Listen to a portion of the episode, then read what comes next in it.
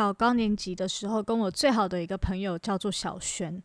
他跟一般的小朋友不太一样，因为他是在儿童村长大的。所谓的儿童村其实就是育幼院。那儿童村的小孩跟一般的小孩不太一样，因为他们没有爸妈在身边给予很多的关注和支持。那他们在育幼院或者说儿童村呢，就是一大群小孩，可能配一到两个里面的老师。那里面的玩具啊、物资啊什么的也都不是很充分。我还记得小时候都会跟他交换早餐，因为我吃的早餐他都没吃过。他说他在儿童村每天吃的早餐都是吐司，所以嗯、呃，像我都会吃永和豆浆的什么。粽子啊、小笼包啊什么的，他都说他都没听过，也没吃过，我就觉得很惊讶。然后我就跟他交换早餐。小时候的我也没有觉得哪一种早餐比较高级，就只是觉得交换早餐很有趣，然后可以让他吃吃看他没吃过的东西，感觉还不错。这样。那有一天呢，在上课的时候啊，他就一边整理他的东西，一边偷偷跟我说：“哎，徐青青，我跟你说，我现在跟你讲个秘密，你不可以跟别人讲。”就是呢，我已经决定我今天要逃村了，所以我现在打包的这些行李，我把我的一些衣服啊，然后还有一些比较重要的东西都包好了，然后待会放学的时候我就要躲到厕所，然后等到所有人都走光之后，我再从学校逃出去，然后我要搭车到车站那边，到台北，再搭到台北去找我哥哥。然后我那时候听到之后有点吓到，不知所措，然后也。不知道这样是对还是错，因为其实儿童村有小孩想要逃村，已经不是什么新鲜事了。当然，大部分都会被抓到，只是还是会一直有有小孩想要逃村。这样，我不知道该怎么办。就是说，我不知道我该掩护他，让他逃村，还是该跟老师讲。然后他就说：“我只跟你说哦，你一定要帮我掩护哦。”这样，我就说我当时小朋友嘛，我就说好。那。我就看着看着他把他的什么衣服啊，跟一些他自己的纪念物啊，例如我记得他有一个十字架，就全部都放到行李里面。然后好不容易下课了，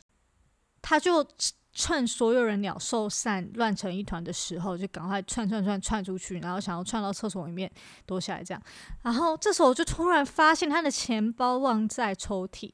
然后就很紧张，因为钱包没有带的话，你就整个计划铁定泡汤。所以我就要拿钱包去给他，可是他又窜得很快，然后人又很多，我就赶快叫：“哎，你钱包，你的钱包没拿，东西没拿。”这样喊，然后他就。不知道是紧张还是怎样，也可能因为放学时间很吵，然后他就一直没理我，也没听到，他就继续一直往前，然后我就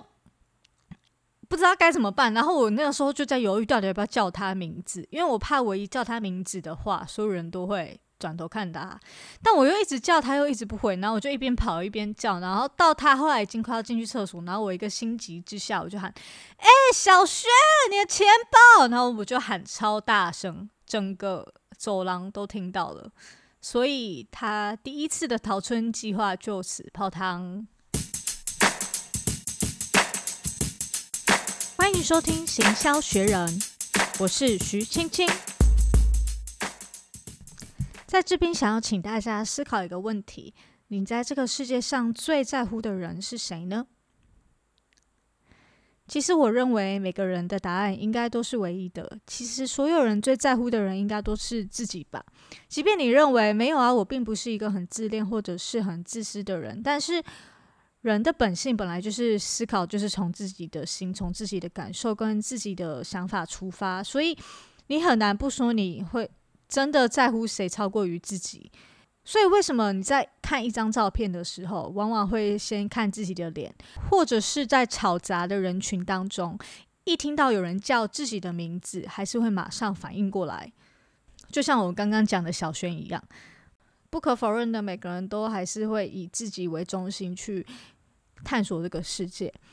那同样的，在人与人在交朋友的时候，如果你可以快速的让对方感觉到你跟他有很多的共通点。那他就会马上对你有好感，因为他会以自己为出发点，想要找跟自己有一点气味相投的人。那呃，举例来说哈，如果你想要快速的赢得别人的好感，有一个小技巧，就是你要在三分钟之内说出一句“我也是耶”，呃作业都写不完，然后你马上说我也是诶，或是他说哦好想放假哦，为什么没有没有假可以放？我也是耶，这样你就在三分钟之内，对于一个刚认识还不熟悉的人，赶快说我也是耶，你们就可以快速的找出彼此的焦点，好，找出彼此的认同感。有一句话说英雄所见略同嘛，大家都喜欢跟自己有一些共同的 viewpoint 的人。那在产品上呢，其实人在不知不觉中呢，也会喜欢购买，或者是被那些跟自己的特质相近的产品给吸引。举例来说，哈，我小的时候非常的流行买那种姓氏的钥匙圈，就是每次看到那种小店啊，都会卖钥匙圈，上面写陈，就一个字陈的一个挂牌，或者是一个吴，或者是黄。反正都是一些很常见的姓氏，然后你就会去一个一个找，找到自己的姓氏就会很开心，然后买下来挂在书包上。就是名字是一个非常非常重要的，我们从小小的时候开始学习到的第一个自我认同的一个标志嘛。所以当产品上面可以有跟自己的名字有所连接的时候，你就会忍不住觉得，哎，好像是属于我的耶，就会想要拥有它，找到一种自我的认同感。甚至也有人发现说，在交友软体上面，光光是知道这个人跟你同一天生日，或者是这个人跟你的名字有一些雷同处，例如说押韵啊，跟你的名字押韵，或者是跟你的名字有同音或同字，光是这样子哦，在名字上面或生日上面有有雷同的话，都会大大提升好感。讲到名字要怎么运用在产品行销上面呢？我们来聊聊罐装饮料界的长老可口可乐。他他可口可乐已经一百三十五岁了，那他为什么可以那么历久弥新？一定有他的道理嘛？嗯，在二零一三年的时候，英国的可口可乐把包装上面的 Coca-Cola 那个很经典的 Coca-Cola 有点草写的白色的那个字体，改成英国当地十五种最常见的名字，包含 Sarah、James。Quiz 等等，那包装看起来还蛮有趣的哦。有兴趣的话，我有把新闻贴在资讯栏。虽然新闻是英文的，那不想看英文的人看看照片也不错。好，真的还蛮有趣的。那其实我真的很佩服可口可乐，他们要把他们最标志性的 Coca-Cola 整个换掉。其实很多老企业的文化是没办法做到那么大胆的哦。那可口可乐在那之前呢，已经在纽西兰、澳洲都做过类似的企划，结果都非常成功。在英国之后呢，可口可乐又在美国一样画葫芦，销量出现十年来首次成长。那台湾的可口可乐，就我所知，目前还没有在包装上写人民的企划。那如果有的话，应该会写什么家珍啊、冠廷、燕廷之类的。但今年的可口可乐在台湾推出所谓的对话瓶，每一个瓶子上会有一种种族的方言，可能是闽南语、客语、原住民语等等的，很有创意。像我那天有特别看到有一瓶上面写“你是我的心肝宝贝”，哦，有没有？马上唤起了你的整个民族意识，还有整个。很厉害，就是他可以用这些方言去唤起你的认同感的时候，然后你觉得你的注意力的时候，他就成功了。这时候，当你买了对话瓶的可口可乐，你的感受已经不是在喝气泡水了，不是在喝糖水了，而是我以我的族群为荣。所以，可口可乐的品牌价值在于，它成功的把消费者认同某个特定的价值跟自己的品牌连接在一起，让原本对别的议题的认同感呢，扩张到可口可乐整个品牌上面，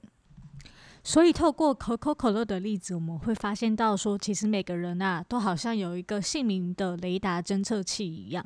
就是只要一听到自己的名字，或者是一看到跟自己的属性相关的东西呢，就会把自己的注意力放过去。在人与人之间的相处上，常常呼唤对方的姓名，也会让对方对你产生好感。